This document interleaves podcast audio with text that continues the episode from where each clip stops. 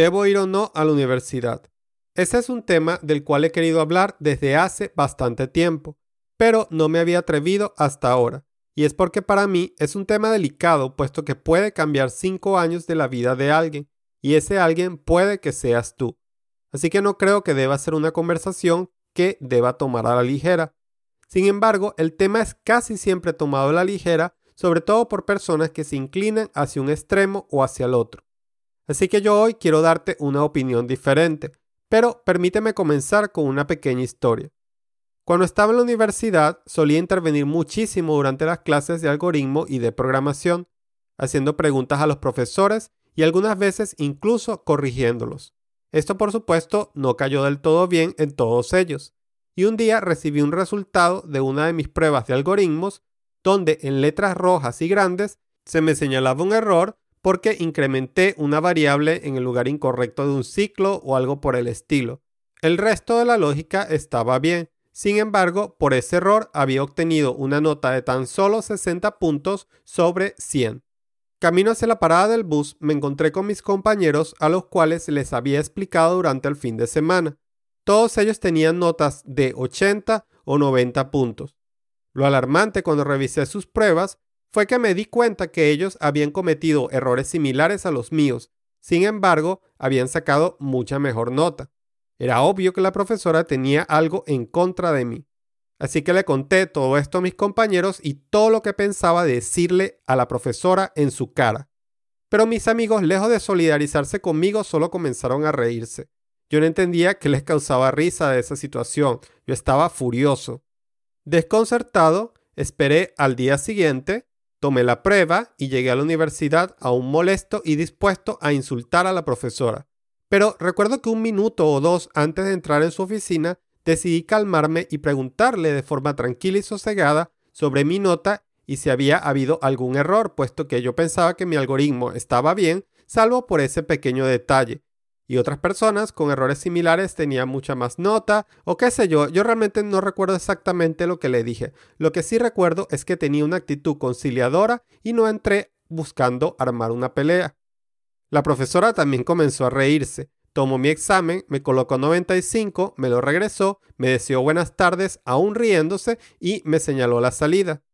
Yo tampoco entendía en ese momento qué estaba pasando hasta que me encontré de nuevo a mis compañeros que estaban justo esperándome fuera de la oficina.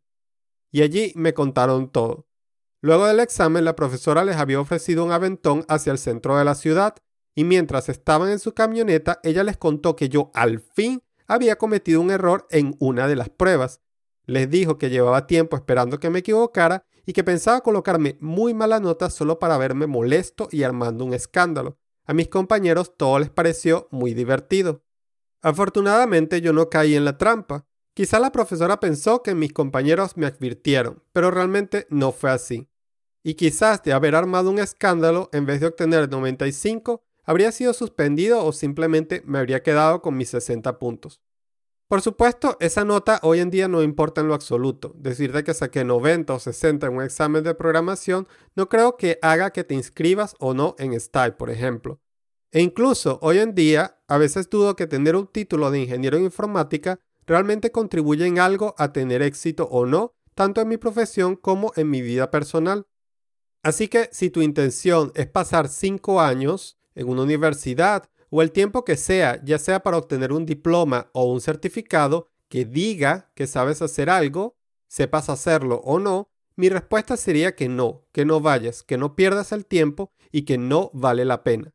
Pero entiendes por qué te conté esa pequeña historia. La universidad para mí es algo más que obtener un diploma. Experiencias como esa y muchas otras me enseñaron cómo comunicarme con personas con la misma o mayor autoridad que yo, me enseñaron a tener paciencia, a luchar contra posibles injusticias y a ser perseverante. Y hoy en día que estoy comenzando mi propia empresa y puedo contratar a profesionales con y sin título, para mí una persona que asistió a la universidad me deja entrever que probablemente tenga también esas cualidades, que si tuvo la constancia de asistir durante cinco años a un lugar para obtener un título, quizás la tenga también para mi proyecto que si tuvo la paciencia para escuchar a sus profesores y seguir instrucciones, entregar trabajos a tiempos, presentar evaluaciones, etc., quizás esa misma persona va a ser capaz de cumplir con las asignaciones que requiera su cargo, de recibir feedback y de aplicarlo, etcétera, etcétera. Y si esta persona fue a la universidad y logró graduarse, esto también me indica que probablemente tenga características para socializar con otros, para trabajar en equipo, etcétera, etcétera. Y digo quizás porque puedo estar equivocado, pero es simplemente una percepción que yo tengo. Porque para mí la universidad no se trató de obtener un título, se trató de todas estas experiencias que me hicieron quien soy hoy en día. Por otro lado es cierto que la universidad no es para todos. También es cierto que conozco excelentes profesionales que nunca asistieron a la universidad, pero todos ellos tienen algo en común. Todos han estudiado muchísimo y por muchos años tanto o más de aquellos que fueron a la universidad.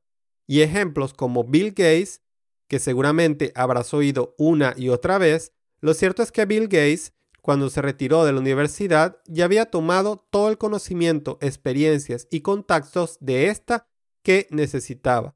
Básicamente, Bill Gates se levantaba de madrugada para ir a la universidad y usar las únicas horas donde la única computadora de aquel entonces estaba disponible. También trabajó con otros estudiantes y profesores durante mucho tiempo, realizando diversos proyectos dentro y fuera de la parte académica.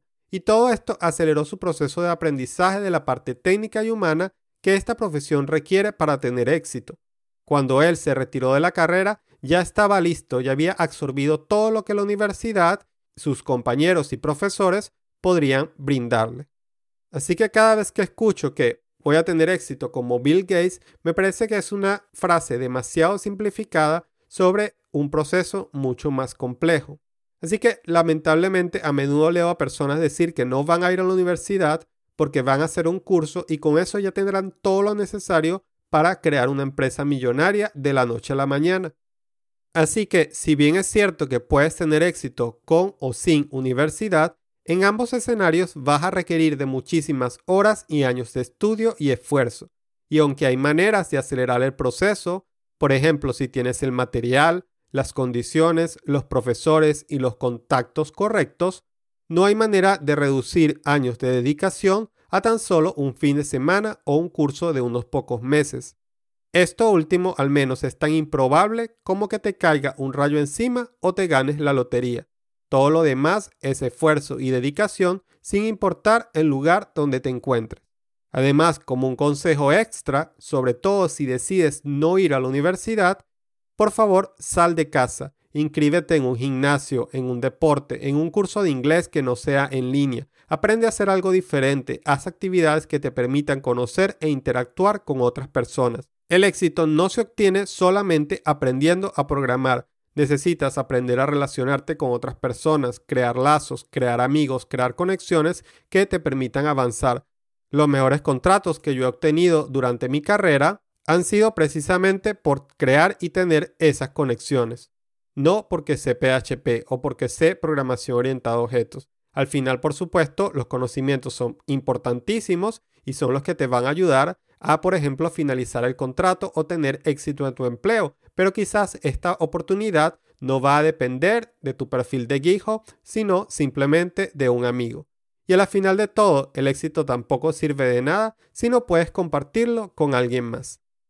Así que, ¿qué opinas? ¿Crees que debes ir o no a la universidad? Por favor, comparte tus comentarios en el post dentro del blog de style.net. Y si crees que este podcast necesita una segunda parte, por favor también házmelo saber. Mi nombre es Duilio y este fue el tercer podcast de Style.net.